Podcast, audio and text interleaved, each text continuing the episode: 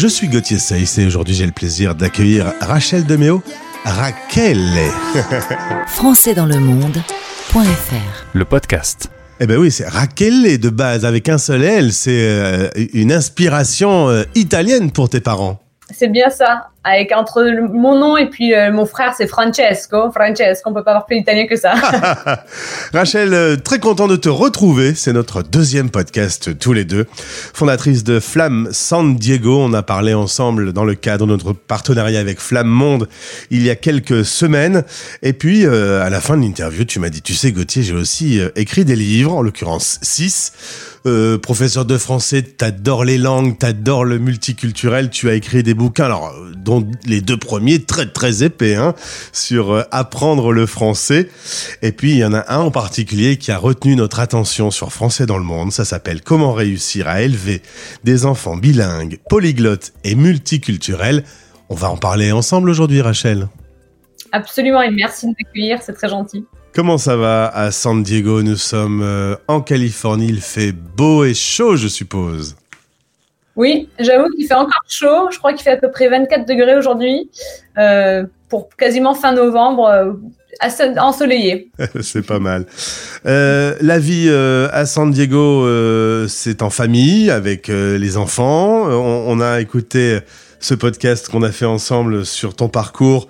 On, on rappelle que tu as grandi dans une famille italienne en France, puis que tu as vécu aux États-Unis. Tout ça a fait que tu as toujours baigné dans, ce, dans cet univers où on mélange les langues, on mélange les nourritures, on mélange euh, les histoires. Oui, en effet, papa étant américain, italien et puis maman anglaise, à la maison, on avait vraiment euh, l'anglais comme langue euh, commune, on va dire, au sein de la famille. Et puis bon, le français, forcément, parce que j'étais en France. Et puis en culture, c'est vrai que la culture italienne dominait assez profondément au sein de la famille. Et euh, aujourd'hui, euh, au sein de ta propre famille, tu entretiens la même relation, c'est-à-dire que tu es ouvert sur le monde, tu, as des enfants qui sont des citoyens du monde. Voilà, alors même quand je suis arrivée aux États-Unis euh, pour continuer mes études quand, quand j'avais 19 ans, et que ben, du coup je suis restée euh, toutes ces années, bien quand moi j'ai fondé une famille, mon mari étant américain, moi euh, ben, un peu ce mélange, j'ai décidé de vraiment ancrer les enfants dans la langue française puisqu'on habite aux États-Unis et que ben, tout est en anglais tout simplement. Du coup, ben, les enfants, ils parlent parfaitement le français parce que j'ai, c'est ce que j'ai, inculqué depuis leur plus jeune âge. Je fais un peu d'italien avec eux, même si c'est vrai que moi, je le parle, j'ai quand même un accent, il y a plein d'argot que je connais toujours pas. Mais euh, au moins une fois, voire plusieurs fois par semaine, je fais un peu d'italien avec eux pour qu'ils aient des bases. Donc, je dirais pas que mes enfants sont trilingues, mais ils sont bilingues et puis en culture, euh, ils sont assez multiculturels. Et est-ce que dans le contrat de mariage, tu as demandé à ton mari de lire les deux premiers bouquins de 450 pages? Alors, ce qui est rigolo, c'est qu'avec mon mari, euh, pendant les quatre premières années de mariage, ben, on parlait qu'anglais. Il m'avait toujours promis qu'il apprendrait le français, hein, d'autant plus qu'il a des racines françaises. Mais c'est que à, partir de la naissance des enfants, quand j'ai vraiment euh, changé toute la dynamique au sein de la famille et qu'on est passé à faire tout, tout, tout en français, ce que je détaille justement dans mon livre, comment, euh, comment pouvoir réussir à élever des enfants bilingues et polyglottes et multiculturels. Et, en fait, oui, il a dû lire les livres, il a pris mes cours de français. Maintenant, il parle quasiment euh, parfaitement. Mais euh, bon, ça fait quand même 17 ans de mariage maintenant, donc vaut mieux. Euh, alors, c'est un sujet important parce que souvent on évoque euh, cette thématique sur Français dans le monde. Euh, monsieur, il parle américain, les enfants vont à l'école, ils rentrent, ils ont tendance à parler à l'américain parce que la télé va fonctionner en américain, etc. Euh, mais euh, ben, si on se laisse faire, euh, ça dissout petit à petit les connaissances de français. Toi, tu tiens vraiment à ce que à la maison il y ait une certaine organisation. On, sent que tu es une femme dynamique. Est-ce que c'est même de l'ordre que tu mets? J'aime pas dire des règles, mais a certaines habitudes que j'ai instaurées à la maison parce que, euh, bah, d'une part, j'ai vu qu'avec mes parents, ils ont réussi à moi m'élever bilingue. J'ai aucun accent ni en français ni en anglais, euh, avec des cultures, avec euh, cette ouverture sur le monde et sur les cultures différentes, ce qui ouvre beaucoup de, portes professionnellement, personnellement, juste pouvoir connaître euh, et puis juste comprendre les gens de cultures différentes qui n'ont pas forcément les mêmes euh, habitudes. Mais après, quand je suis arrivée aux États-Unis, c'est là que vraiment j'ai dit waouh, j'ai de la chance que mes parents ils ont ils ont fait certaines choses. Donc j'ai fait à peu près une douzaine d'années de recherche sur le thème du bilinguisme, comment euh, vraiment intégrer les enfants pour qu'ils soient parfaitement bilingues. Et euh, peut-être que j'en suis devenue un peu obsédée, je sais pas trop, mais euh, après dans mon parcours en tant que professeur en université, j'ai vu pas mal d'élèves francophones qui provenaient de familles francophones qui galéraient en français. Je me suis dit mais non mais c'est pas possible. Donc c'est là que je me suis vraiment penchée sur le thème. Et puis comme j'avais pu te mentionner dans notre dernière interview, on a quand même 20 000 Français sur San Diego. parfois il y a deux parents français, l'enfant qui galère en français, je me dis, mais c'est quand même aberrant. Donc pour moi, en dehors des, 12 ans de recherche que j'ai pu faire, je me suis penchée euh, en lisant pas mal d'autres livres, euh, mais pour que vraiment mes enfants ils soient bilingues. Dans le livre, en fait, je détaille, c'est vraiment un guide qui explique ben, comment le faire euh, de vraiment de A à Z. Et euh, je fais pas mal de webinaires sur, sur ce même thème. Et j'ai des questions euh, qui me viennent, notamment la semaine dernière, lors d'un webinaire, ben, jusqu'à quand Est-ce que, par exemple, on doit intégrer le français au sein de la famille quand on vit aux États-Unis ou dans un autre pays anglophone ou autre?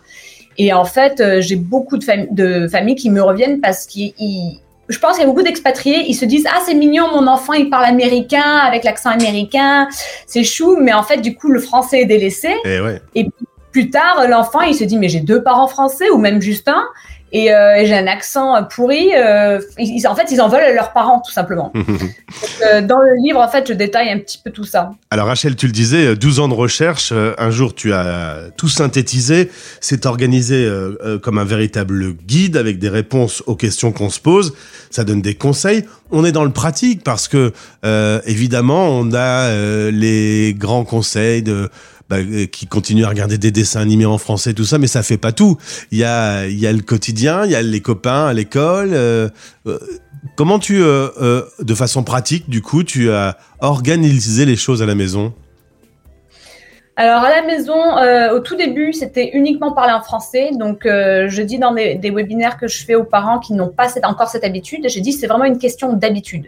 Donc si euh, vous êtes français, vous parlez en, en, en, anglais avec votre enfant parce que c'est la langue du parler dans le pays dans lequel on vit, eh bien c'est une question d'habitude. Donc au début, c'est peut-être juste se mettre un rappel sur son téléphone plusieurs fois par jour. Ah non non, il faut que je passe en français avec, avec mon enfant au lieu de parler en anglais.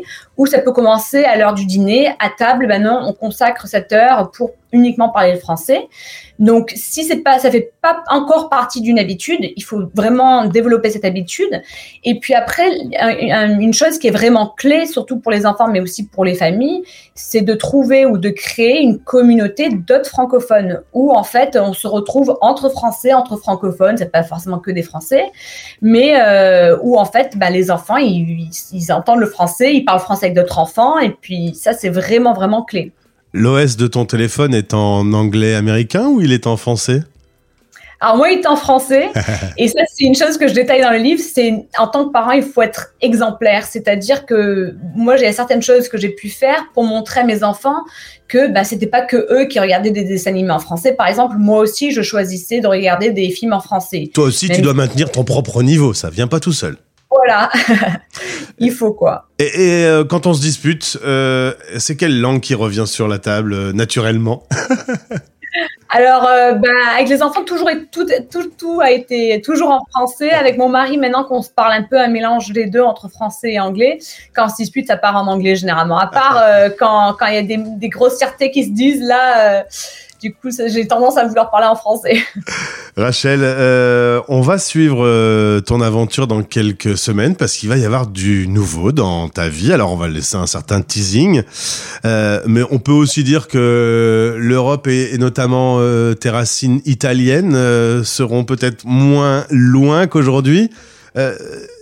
J'ai comme la sensation que l'Italie, t'as envie d'en savoir plus. C'est bien ça, Gauthier. Du coup, il y a une petite aventure qui, s'apprête euh, à faire partie de, notre euh, nouveau chapitre, on va dire, dans notre famille. Et euh, je vais poster sur YouTube ben, tout ce parcours après bon, 20 ans de, vie expatriée. Et, je vais apprendre beaucoup de choses. Je pense que je vais avoir pas mal de challenges pour la famille aussi. Je vais devoir découvrir pas mal de choses parce que je suis arrivée à un niveau où mes enfants, ben, anglais-français, ils ont 13 ans, quasiment 13 ans et 11 ans et demi. Donc anglais-français, ils galèrent pas, mais quand on apprend une langue, c'est pas que l'apprendre, c'est l'entretenir. Eh oui. Donc il faut toujours penser à ça. Parce que si tu vas chez le fromager en France et que tu parles en, anglais avec l'accent américain, je te promets d'avance, j'en parie un, un demi mental qui va pas comprendre. Hein. je suis d'accord, je suis d'accord, absolument. Donc tu auras le même travail à faire prochainement, mais dans l'autre sens finalement. Voilà. Donc du coup, quand on veut vraiment qu'un enfant soit bilingue, en fait, il y a vraiment deux clés. Euh, bilingue ou polyglotte. Tout d'abord, en fait, il faut pouvoir l'exposer suffisamment à la langue. Et il, faut pouvoir euh, en fait, il faut que ce soit de façon constante. Donc, c'est vraiment les deux clés pour moi pour réussir à, élever un enfant avec plusieurs langues. Euh, par exemple, je le vois avec l'italien, avec mes enfants. L'italien, je, leur donne des bases. Donc, une, deux fois par semaine, on fait l'italien. On a un petit tableau avec des mots qu'ils doivent apprendre toutes les semaines. On a un petit système de bons points où ils ont des bons points s'ils apprennent des phrases, des mots.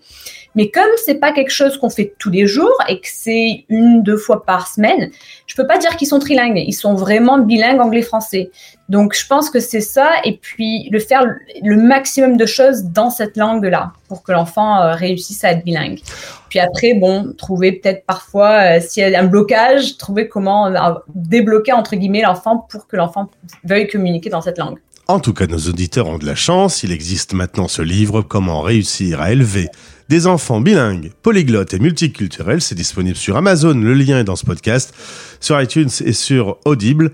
Merci euh, Rachel pour euh, cette deuxième intervention. Et donc, comme on l'a dit, on se retrouvera pour euh, une nouvelle aventure plus française à venir. voilà, merci Gauthier. Français dans le monde.fr